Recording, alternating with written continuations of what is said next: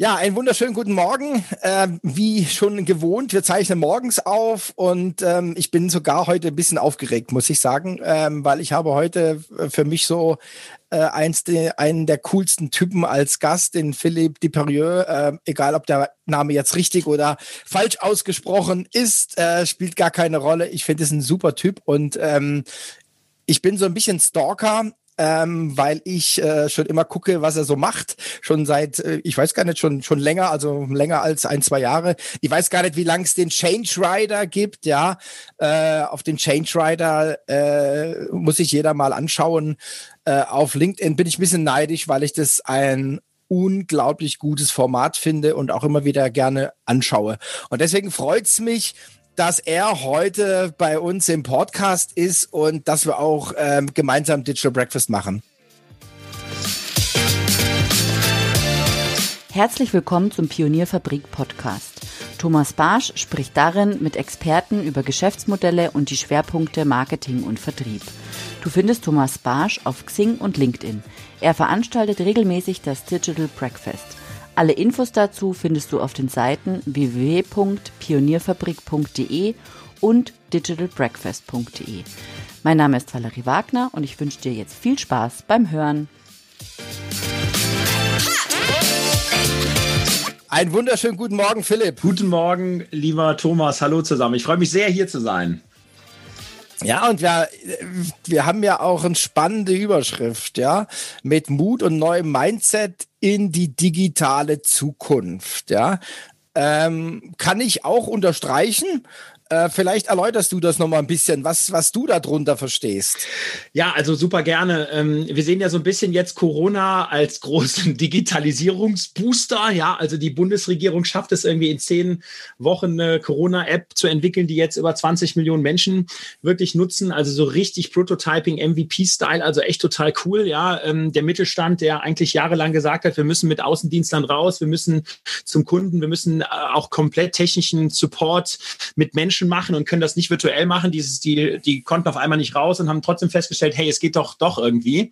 Ja, mhm. und das ist, ähm, genau, und das ist sozusagen jetzt der, der Wake-up-Call für uns gewesen. Ja, dass ähm, natürlich die deutsche Industrie, ich rede jetzt mal hauptsächlich über Deutschland, natürlich wirklich sieht und auch die Gesellschaft und die Politik natürlich, hey, äh, vieles ist möglich und es geht auch, ja, und aber natürlich ähm, ist es, ist es ganz wichtig, dass hier jetzt auch Corona-Warn-App der Bundesregierung, dass man das natürlich nicht schaffen kann, kann, wenn man das eben in alter deutscher Ingenieurs- und Perfektionskunst ähm, äh, auf die Straße bringt. Ja, dann ist man nämlich dabei, irgendwie zwei, drei, vier, fünf, sechs Jahre irgendwelche Produkte und Services zu entwickeln, die dann auch wirklich keiner mehr braucht, weil dann die Pandemie auch schon wieder mhm, lang vorbei genau. ist. Ja, äh, da sondern dass eben mit komplett neuen Mindset, radikale Nutzerzentrierung, mhm. Geschwindigkeit vor Kontrolle, mhm. ja, das ganze, das, das, das, ähm, das ganze Thema auch wirklich in kleinen Schritten Build, Measure, Learn, Dinge entwickeln. Und das ist sozusagen das Mindset, was wir auf unseren, unser selbstbewusstes deutsches Ingenieursdenken, was ganz wichtig ist und was wir auch weiterhin mhm. behalten müssen. Aber das mhm. müssen wir sozusagen daneben setzen. Und dann sind wir mhm. exzellent gerüstet für alles, was da in der Zukunft in der Digitalisierung und auch außerhalb kommen wird. Also sehe seh ich, kann ich auch unterstreichen, ähm, man sollte die alten Dinge nicht vergessen, äh, man sollte aber auch die neuen offen wahrnehmen und gucken, wie kann man es nutzen. Und du hast ja angesprochen, so ein MVP oder so, äh, in kürzester Zeit entwickeln. Ähm, ich habe ja jetzt auch durch das Digital Breakfast äh, Kontakt zu vielen Startups und so weiter. Ja, das sind dann Jungs dabei, die haben in USA studiert. Also ich denke jetzt gerade an, an, an einen, den ich auch im Interview hatte. Äh, die haben vor einem Dreivierteljahr eine Company äh, gegründet. Äh, seit sechs Monaten sind sie schon live, ja, mit einem MVP. Ähm, und äh, sind da extrem gut unterwegs, haben jetzt schon die ersten Großkunden, ja, in neun Monaten, ja. Also absolut gigantisch, ähm, würde ich sagen, in Deutschland äh, ja fast unmöglich oder das Mindset ist bei, bei vielen noch nicht da. Und ich finde es extrem positiv, was da gerade so passiert, auch wenn natürlich so ein bitterer Beigeschmack vielleicht dabei ist. Aber ich sehe es genauso, dass äh, wenn man es annimmt, wenn man es annimmt, kann das einen riesen Boost geben äh, für sein, ich sage jetzt mal, zukünftiges Geschäft. Vor allen Dingen, um das nochmal zu ergänzen, ähm, Corona hat uns ja gezeigt, wie schnell auch sowas kommen kann. Und das ist ja eben ja. der große Unterschied zu, ich sag mal, äh, Veränderungen, große Transformationen, die ja auch die letzten Jahrzehnte und Jahrhunderte stattgefunden haben. Die haben aber eben niemals in dieser Geschwindigkeit stattgefunden. Und die Digitalisierung, auch das äh, sozusagen Einkaufsverhalten, was sich ändert. Du hast eben von Startups gesprochen, digitale Player, die auf die Kundenschnittstelle wirklich gehen. Das ganze mhm, Thema mhm. starke Marken, was jetzt jahrzehntelang gut funktioniert hat. Ich habe eine starke Marke und die Leute kaufen mich weiter, weil ich eine starke Marke habe. Das ändert sich ja alles radikal. Und deswegen müssen mhm. Unternehmen eben viel schneller reagieren und viel schneller mhm. agieren, und das muss man erstmal lernen, wenn man eben gewohnt ist, hey, mein Innovationszyklus oder mein Produktzyklus ist halt irgendwie zwölf Monate oder wie in der Automobilindustrie sieben Jahre. Okay, mhm. Leute, what the hell? So war das früher. Aber da müsst ihr jetzt mal eure Arbeitsweise, euer sozusagen, äh, wie ihr, wie ihr am Markt unterwegs seid, wie ihr Produkt entwickelt, wie ihr Dinge launcht, wie ihr Dinge testet, wie die ersten Versionen aussehen, da müsst ihr das Mindset natürlich ändern und die Prozesse im Unternehmen somit natürlich auch perspektivisch. Mhm, mhm, genau. Und, und wo siehst du dann jetzt die deutsche Ingenieur, Ingenieurskunst beim Spaltmaß oder? ja gut, also, also natürlich, natürlich ist es so, wenn ich jetzt mit Mittelständlern spreche oder gerade wenn man sich die Automobilindustrie anschaut, da haben sie auch schon einige verstanden, wie der gute Herr Dies von äh, Volkswagen, der sagt, hey, wir müssen eigentlich zum äh, Softwareunternehmen werden, zum Plattformplayer. Ja, wir müssen also radikal Richtung Nutzerzentrierung gehen. Wir müssen also da ähm, auch unsere, unsere Innovationszyklen radikal ändern. Aber in der Breite ist es natürlich so, wenn man sich das anschaut, da sind viele Industrien natürlich noch bewahrend unterwegs, ne? weil man hat die mhm, Cash Cow mhm. gerade, die funktioniert natürlich noch und die will man natürlich weiterhin, sage ich mal, melken.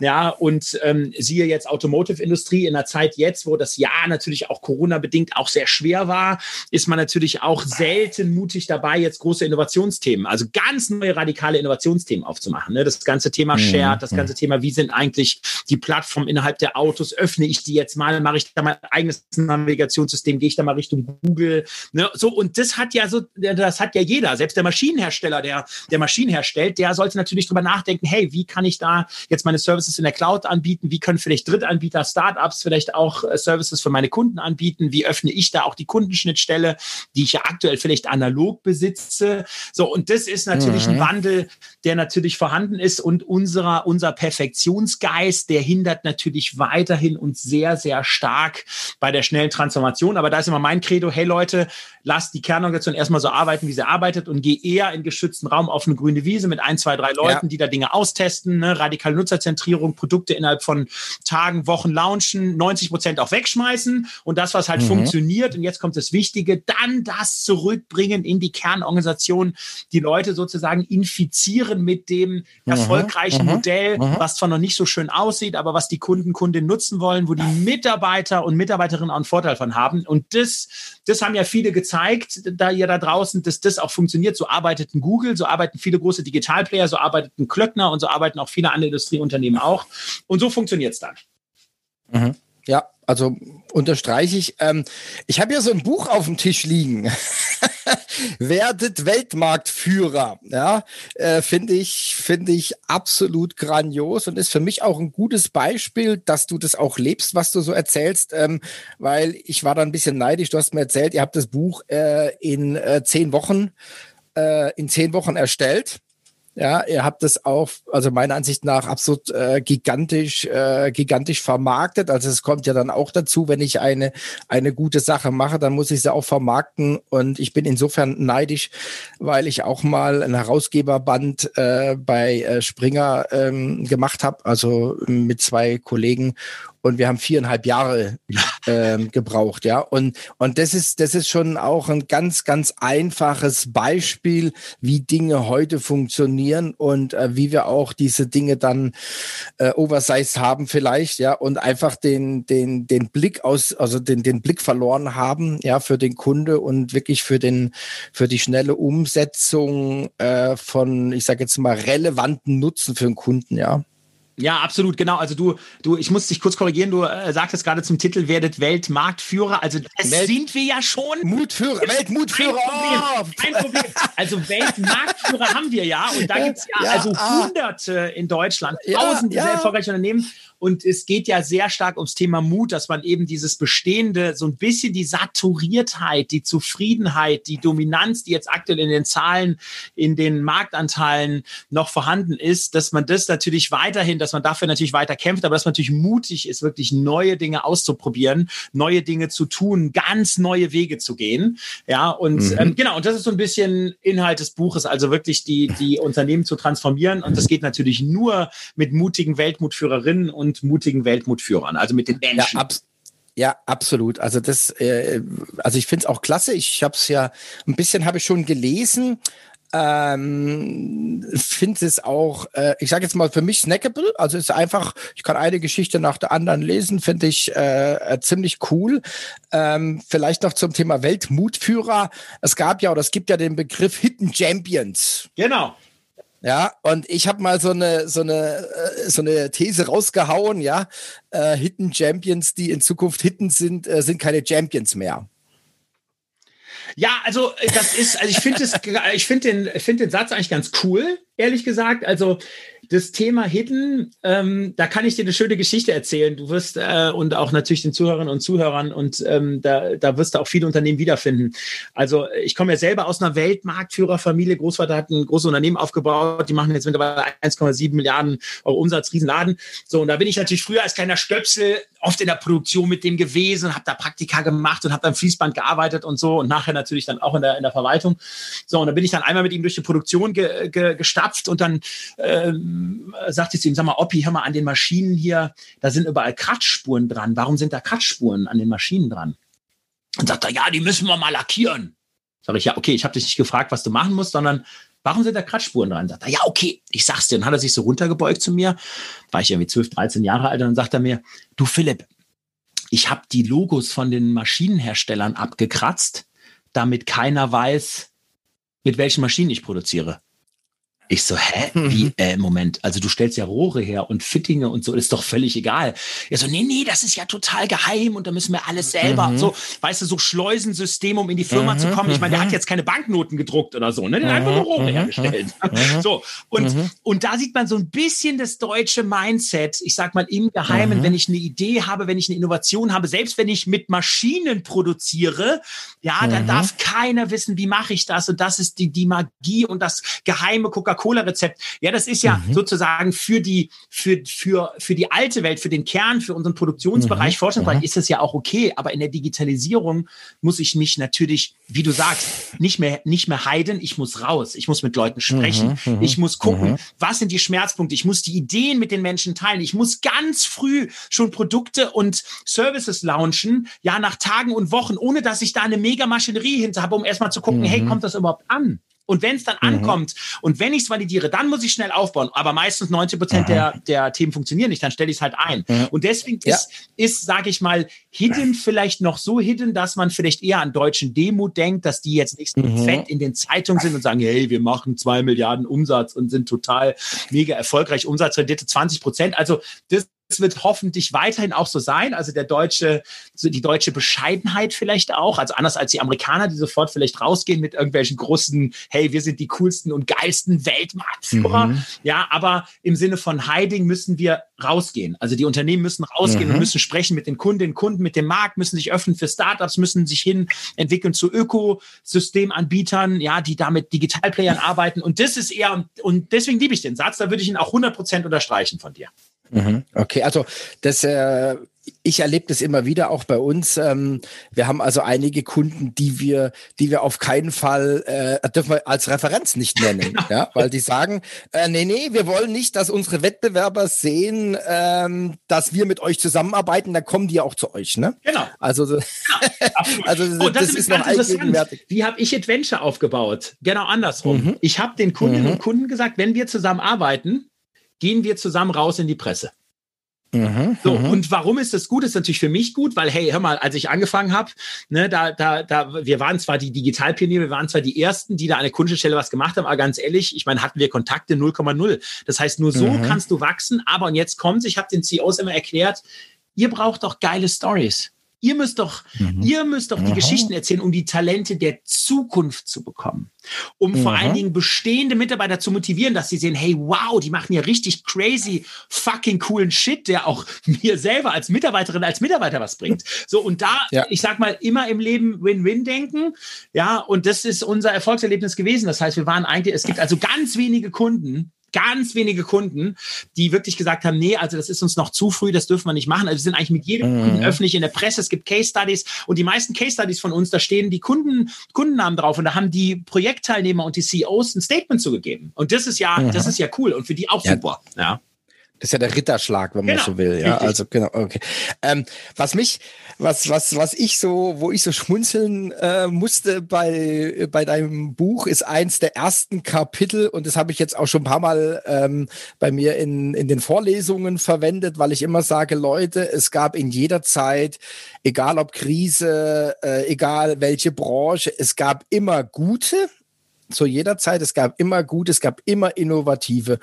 Und ähm, lass uns mal über das Beispiel Kettler sprechen. Oh, das ist ein schreckliches ja. Beispiel. Das ist ja ein trauriges Beispiel, wenn wir zwei auch in unsere Kindheit denken. Ja, ganz genau, ganz genau. Ja, also äh, ja, sag mal was genau. dazu. also Kettler ist ja, also, Kettler kennen wir ja alles, ja. Also die Kettler kennt jeder, eigentlich ja? große Weltmarke. Also wenn man sieht früher, ne, die die ähm, äh, sozusagen die Fahrzeuge, auf denen wir Kinder gefahren sind, ne, dann äh, dann die Fahrräder, ne, Kettler. Ich hatte mhm. auch früher ein Kettler-Fahrrad und dann sind die ja ganz stark in den Fitnessbereich reingegangen ne, und hatten da irgendwelche äh, Bikes und Fahrräder und und Laufbänder und was du nicht alles hast. So und ich sag mal, das ist natürlich klassisch deutsches Modell. Also du ne, hast natürlich da in, ingenierten Fitness Fitness, äh, ähm, äh, ein Fitnessfahrrad jetzt in dem Fall, das kostet dann irgendwie zwischen 500 und 800 Euro, hat dann irgendwie ein Monochrom-Display, irgendwann ein Farbdisplay, so, und da hast ein bisschen Geschwindigkeitsanzeige und so weiter und so fort. So. Und was ist passiert? Also es ist natürlich, es hat ja einen Riesen Trend gegeben zum Thema Health, Ernährung, Fitness. Mhm. Ich selber bin ja auch ganz stark in diesem Fitness-Ding jetzt auch drin. So. Und man muss sich ja jetzt mal Kettler anschauen. Die haben jetzt innerhalb von, ich glaube, fünf Jahren zum dritten Mal Insolvenzantrag gestellt und dieses mhm, Jahr haben sie mhm. die gesamte weltweite Produktion eingestellt. So, also mhm. das heißt, die sind wirklich gescheitert. Und, und da muss man sich fragen, wie kann das eigentlich sein? Weil, hey, der, der, der, der, Fitnessboom ist nach oben gegangen. Ja, und da kann man sagen, mhm. gut, die Leute gehen irgendwie in Fitnessstudios. Vielleicht haben die da den falschen Kanal gewählt. Vielleicht mhm. machen die auch zu Hause nichts. Kann ja auch sein. Ja, so ist ja auch der Fall, dass die Fitnessstudios wirklich sich toll entwickelt haben. So, wenn man sich jetzt das Unternehmen Peloton anschaut, ist ganz wichtig, ich ich bin nicht beteiligt, ich habe keine Anteile, ich bin auch kein Vertriebler von denen. Ich bin einfach nur der größte, begeistertste äh, Peloton-Fahrer, den man sich vorstellen kann. Also was ist Peloton? Du hast halt ein Bike, so eine Art Spinning-Bike, wo du dann auch die Schuhe einklickst. Du hast vorne mhm. einen großen Monitor. Das Ding steht bei dir zu Hause. So auf dem Monitor hast du halt so, so ungefähr 20 Trainerinnen und Trainer, also die dann wirklich, äh, wenn du dann äh, so ein Ride startest, dann 10, 20, 30, 100 Minuten bist du 100 Minuten mit dir fahren. Heute Morgen habe ich einen 30 Minuten Christmas Ride gemacht. Ja, dann sind die auch auf dem Fahrrad und dann fahren die mit dir, so wie das ja auch in den Fitnessstudios gemacht wird. Mhm, da ist genau. eine Person vorne, die hat irgendwie ein Mikrofon, dann ist da laute Musik, dann sind da 50 Leute, es stinkt, es ist eine Mief-Stimmung, du schwitzt mhm. wie Hulle, dann musst du da noch duschen, total eklig. So, da bist du jetzt zu Hause, ja, so, und dann nimmst du den ganzen Roses Ride, den Christmas Ride, den Classic Ride, den Airbnb Ride, den Hip-Hop Ride, was auch immer, so, und dann und dann fährst du. So, und dann hast du natürlich mhm. deine, deine Output-Zahl. Und dann fährst du natürlich jetzt mit Freunden bei Adventure, haben etwas über mhm. 20 Mitarbeiterinnen und Mitarbeiter jetzt auch ein Bike. Das heißt, da mhm. bettelst du dich. Dann kriegst du ein Badge. Mhm. Du hast das geschafft. Jeden Tag, die letzten 30 Tage hast du trainiert. Kriegst du den 30 Tage Super Badge. Bist du total stolz. Share on Facebook, mhm. Share on Instagram. So, und jetzt kommt genau. ein Bike kostet um die 2000 500 Euro. Mhm, und jetzt kommt's. Mhm. Und 40 Euro im Monat musst du mhm. ein Abo-Modell zahlen. Gibt's natürlich eine App, eine App, wo du auch Fitness und Yoga und Workout machen kannst. So, aber dieses Businessmodell, also drei bis viermal so teuer wie Kettler und Abo-Modell und die sind mega erfolgreich. Die haben ihre Nutzerzahlen. Ich glaube, die sind jetzt bei über drei Millionen Nutzerinnen und Nutzern weltweit. Ja, die haben jetzt die Zahlen und das ist ja immer, ich sage immer Stickiness, ne? also wie oft nutzt mhm. du das? Vor einem Jahr mhm. hat im Durchschnitt noch ein Peloton-Kunde oder Kundin hat irgendwie Peloton im Monat, ich glaube, 14 Mal benutzt, mittlerweile 25 Mal. Ja, mhm. das heißt fast mhm. jeden Tag. Das heißt ja, das ist fast wie eine Droge. Ich merke das an mir auch, ne? Knapp 20 mhm. Kilo abgenommen, mache das jetzt seit über einem Jahr und ich freue mich jedes Mal, das zu tun. Ja, und das Interessante ist auch die Absprungrate. Die Absprungrate ist besser als bei, und die Kündigungsrate besser als bei Netflix. Das muss ich mir vorstellen. Das ist, glaube ich, das krasseste Modell ever. Ne? Also, auch wenn du nicht schaust, läuft es irgendwie weiter. So, und die Leute nutzen es. Und jetzt kommt es anders als die Deutschen. Die bringen dir das Gerät nach Hause, das wird in dein Zimmer getragen. Bei mir steht es im Schlafzimmer. Das wird mhm. angeschlossen. Das wird mit dem Wi-Fi connected und dir wird es kurz erklärt. Jetzt stellt euch, ach so, und innerhalb von 30 Tagen kannst du es zurückgeben. No questions mhm. asked. So, jetzt stellt euch mal die Deutschen vor, was würden die machen? Lieferung mhm. würde jetzt nochmal kosten 200 Euro, Intro 200 Euro. Wenn du es zurückgibst, kannst du machen, musst du aber 400 Euro Abholgebühr zahlen und trotzdem noch irgendwas. Also wieder 1000 mhm. Fallstricke. So. Und ja, 1000 Barrieren, ich, Barrieren. Mhm. Genau, und Barrieren. So. Und mhm. das ist ein Modell, wo ich sage, von dem können wir wirklich lernen. Und jetzt kommt mhm. radikale Nutzerzentrierung.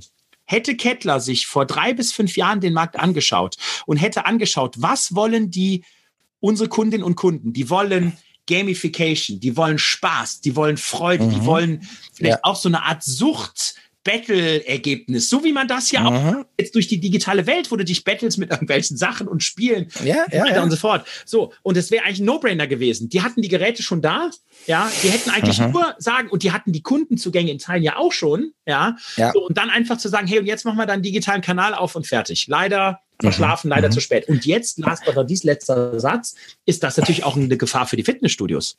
Jetzt haben wir gerade Logisch. Ah, ja, ja, klar. Ne, das Ding kannst du ja auch ähm, finanzieren und das kostet dann mit monatlichem mhm. Abo ungefähr 110 Euro, also alles Hardware mhm. und die Software. Ja, und wenn du dir siehst, wenn du dir anschaust, Fitnessstudio-Abo kostet 30, 40, 50, 60 Euro, gerade kannst du eh nicht hingehen. Mhm. Und so ein Spinning-Kurs kostet auch 30 Euro. Mhm. Und dann mhm. machst du drei Spinning-Kurse bist du bei 90 Euro äh, plus, die, plus das monatliche Abo bist du bei 130 Euro. Ne? Mhm. So, und das ja. ist ja auch mal ganz interessant, wie da jetzt auch die Diskussion auch in die Fitnessbranche, in die Fitnessstudios reinkommt. Mhm. Mhm. Ja, also wie gesagt, es sind halt jetzt auch noch ein paar Rahmenbedingungen dazugekommen. Und wie bin ich auf die gekommen? Ja, ich, ähm, ich hatte da also bis vorher wenig Bezug dazu, ja. Und es, äh, bevor ich dein Buch bekommen habe, äh, war ich auch auf dem Trip, Mensch, du sitzt jetzt hier den ganzen Tag äh, vor deinem, vor deinem Monitor und so weiter, du musst was machen, ja. Und dann war ich in einem, in einem Webmeeting und da hat einer nebenher, war auf dem Laufband. Ja, und das fand ich irgendwie ziemlich cool. Ja, der hat gesagt, ja, er hat heute noch nicht, der macht so Ernährungsberatung, Gesundheitsberatung und es war dann so ein Webinar und da hat er gesagt, ja, er hat heute noch nicht seine, seine 10.000 Schritte und äh, wir sollen das doch bitte tolerieren. Ja, und da war der, der mundig, munter auf dem Band und dann habe ich mir das dann auch mal äh, schicken lassen, so im Chat, im Privatchat, was er da, welches Modell und so. Und dann habe ich angefangen mit der, mit der Recherche und dann bin ich auf äh, Peloton gekommen. Ja, und da habe ich gedacht, was ist das denn für ein geiler Scheiß? Ja, und jetzt kommt das Wichtigste. Ähm, Bist du denn dabei? Hast du bestellt? Ich, ich, äh, ich bin, ich warte jetzt noch auf mein Büro. Ich habe dir erzählt, dass ich jetzt äh, genau. ab, äh, ab Januar äh, ein Büro habe und dann werde ich mit Sicherheit einsteigen, ja, weil ich finde das einfach, einfach eine ziemlich coole Sache äh, vom ganzen Umfeld. Ja, ja also, das, also, also total cool. Hast, Für ja? alle Leute, die jetzt zuhören, Change Rider 77, das ist mein Name bei Peloton. Sucht mich und dann betteln wir uns. Dann fahren wir gegeneinander. Oh. Ich freue mich total. Okay, das ist cool. Da muss ich ein bisschen, ein bisschen, äh, also so wie du, äh, 20 Kilo wären auch mein Ziel. Ähm, ich habe ja eine sportliche Vergangenheit, ja. Also mhm. nimm dich in Acht. Ähm, ich mache mein 27. Comeback. Also ähm, in jungen Jahren, in jungen Jahren war ich kurz vor einer Triathlon-Karriere, ja. Also Profi. War, sorry, du warst ganz, ich war, die Verbindung war kurz okay. weg. Ich habe doch Profi okay, verstanden. Also ich war, sorry. ja, ich war kurz vor einer Triathlon-Profi-Karriere. Wow. Äh, so mit 20, ja. Also ich habe dann keinen Sponsor gefunden, äh, sonst wäre vielleicht meine, meine Karriere ein bisschen anders äh, gelaufen. Ähm, aber ja, ich habe so kurz Triathlon gemacht und äh, bin im Triathlon nur für dich mal, wenn du dich ein bisschen auskennst, im Triathlon noch die 10 Kilometer so in 34 Minuten gelaufen, ähm, was dann schon ganz ordentlich war, ja. Wow, okay, das ist ganz interessant, weil ich zu meiner früheren Kettlerzeit auf dem Fahrrad, als ich noch nicht fit war, habe ich diese Zeit das war meine Fahrradzeit. Zehn Kilometer, ah. 30 Minuten. Weißt du, so habe ich damals angefangen. Okay, ja. ja okay, also deswegen mein Respekt. Also wow, ich äh, knie gerade vor dir nieder, sozusagen. Ja, wow. gut, aber das Vergangenheit, es ist, äh, es ist ja jetzt interessant, was, was, was jetzt passiert bei mir. Äh, und meine Motivation sind einfach meine zwei Jungs, äh, sieben und bald vier.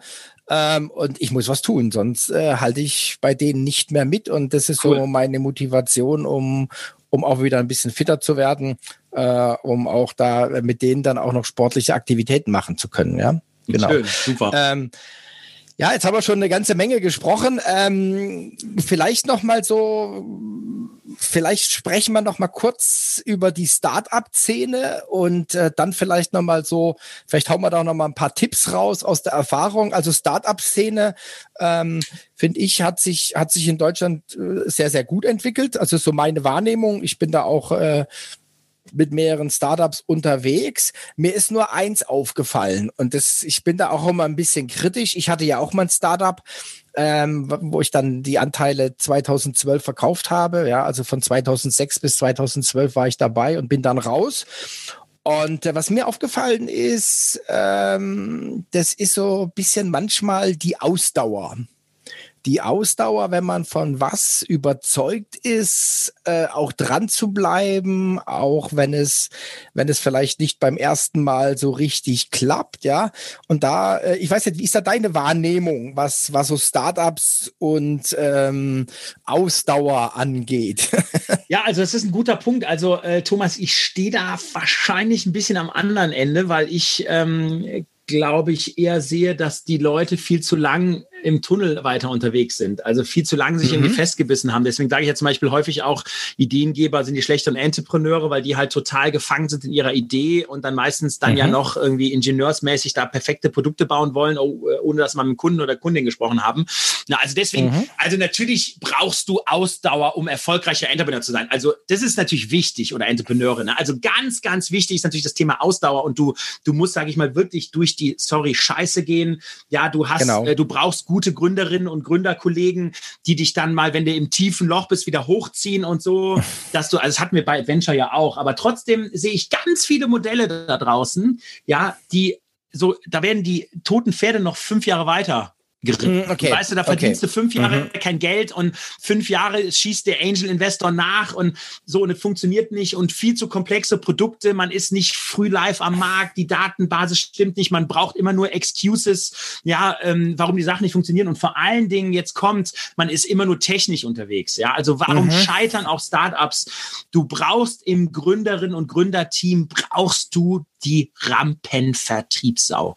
Du mhm, brauchst die mhm. Person, die sagt, ich liebe die Bühnen, ich liebe Cold Calls, ich liebe es, 500 Briefe rauszuschicken. Briefe, ich meine Briefe, ne? So, und. Ja, die ähm, selber eintüte, ja. Genau, selber eintüte und da 500 Mal ja, nachzutelefonieren. Ich liebe es, die Online-Kampagne zu machen, die Landingpage zu rocken und wie sieht der Funnel aus und wie sieht das Salesforce-System aus? Aus? Ja, so. Und, und wie sehen die Daten? Was, wie können wir die Kampagnen schalten? Mhm. Also diese Menschen brauchst du auch. Und wenn du eben nur mhm. ein Team hast, ne, was sehr stark natürlich technischmäßig unterwegs ist, weil hey, technisch muss ich dir nicht sagen, du kannst es immer verbessern und du kannst dich mhm. immer ergötzen ja. und du kannst da immer auch ganz geduldig dran bleiben. Machen wir noch das Feature und es hat nicht funktioniert wegen dem Feature. Ja, völliger Quatsch. Ja, du brauchst halt irgendwie Sales von Anfang an. Du kannst schon Marketing und Sales machen. Gerade hier muss ich dir nicht sagen, fake it until you make it. Ne, Produkte schon rausbringen, die gibt's noch gar nicht, um einfach zu gucken, hey, ist der Markt da? Mhm. Äh, scha schaffen wir es, einen Painpoint zu lösen? Ja, bringt es, bringt es was? Können wir in eine Monetarisierung reingehen? Whatever. So, und das sind sozusagen mal ein paar Scheitergründe. Aber ich sehe wirklich viele, die einfach viel zu lang auf dem toten Pferd noch weiterreiten. Und das ist mhm. schade. Okay, da gibt's gibt's wahrscheinlich zwei Extreme. Richtig. Ja Ja, ja, das stimmt. Todespferd ist natürlich bedenklich. Also, was ich gemeint habe, ist, ähm, man muss schon von der Idee vielleicht besessen sein, aber man darf nie die Offenheit verlieren. So ist es vielleicht besser genau. ausgedrückt. Ja, das, also, ge also, genau so ja? ist es. Genau so ja? ist es. Und du hast ja auch ständig, schau dir die erfolgreichen Unternehmen an. Die machen alle, jetzt müssen es viel schneller machen, alle fünf bis zehn Jahre auch ein Pivot und sagen, hey, wow, mhm. okay, wir müssen jetzt hier, unsere Kundenbasis hat sich verändert, wir müssen jetzt hier ganz neue Richtungen, äh, was weiß ich, Elektrifizierung gehen, Automobil, das ist ja auch totaler Gamechanger.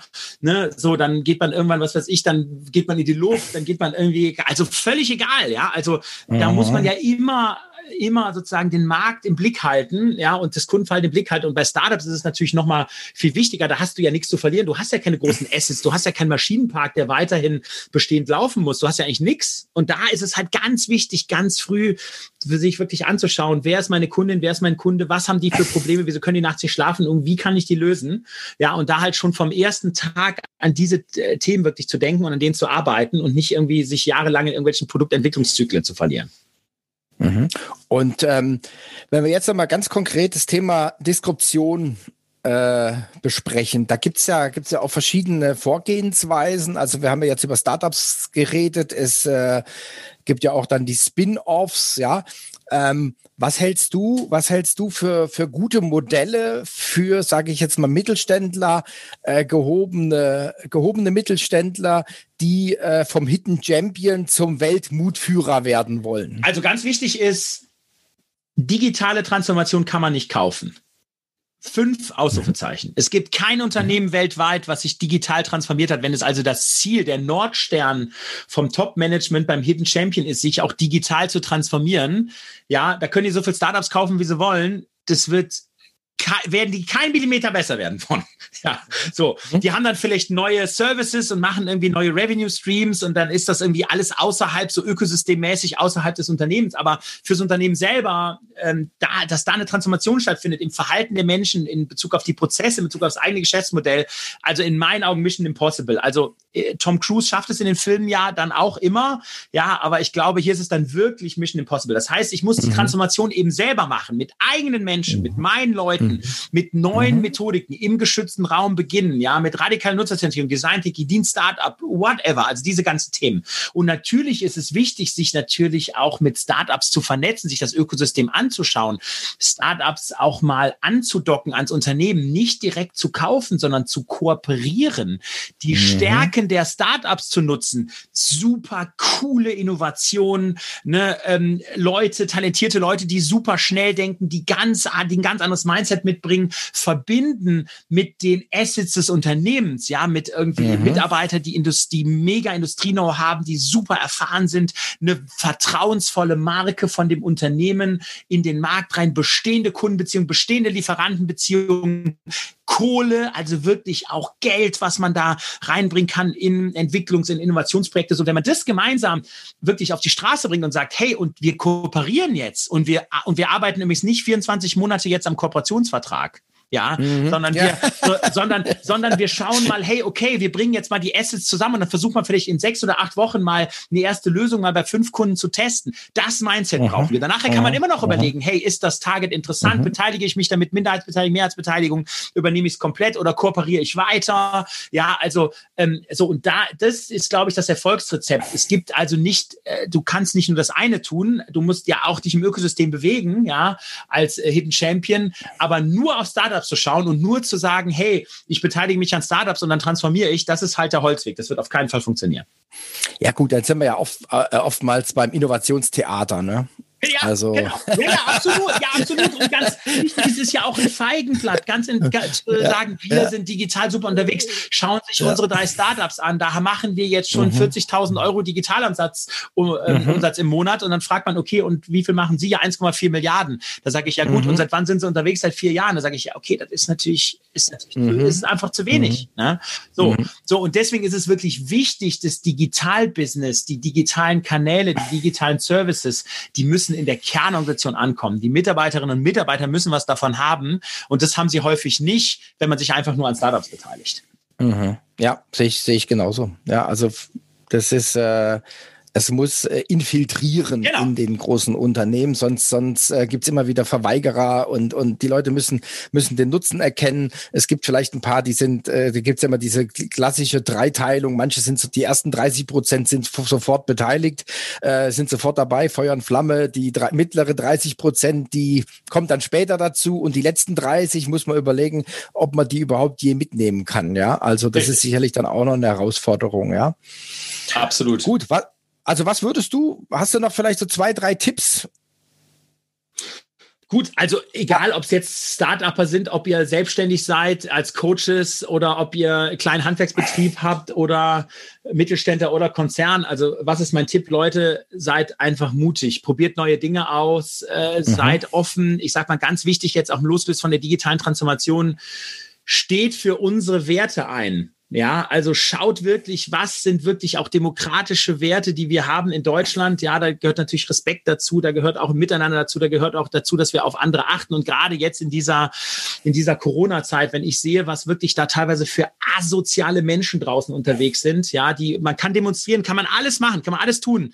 Das ist alles okay, aber dann ohne Maske, ohne Abstand, ja, und irgendwie mhm. Fake News. Spreader, ja, siehe Donald Trump, wie ist der groß geworden? Der ist mit Lügenmärchen groß geworden, der, der hat der hat vier Jahre lang gelogen, so und äh, hätte es fast auch wieder geschafft, nochmal vier Jahre reinzukommen. Dank Corona hat das nicht geschafft, muss man mal so sagen.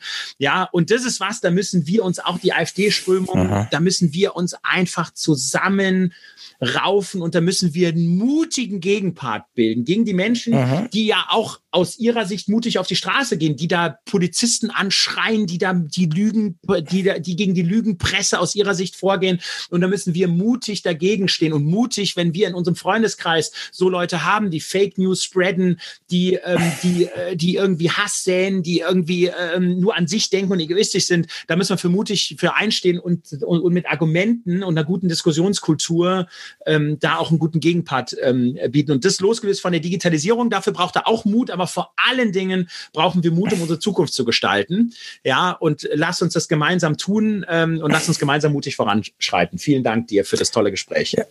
Philipp, dir auch vielen Dank. Hat äh, super Spaß gemacht.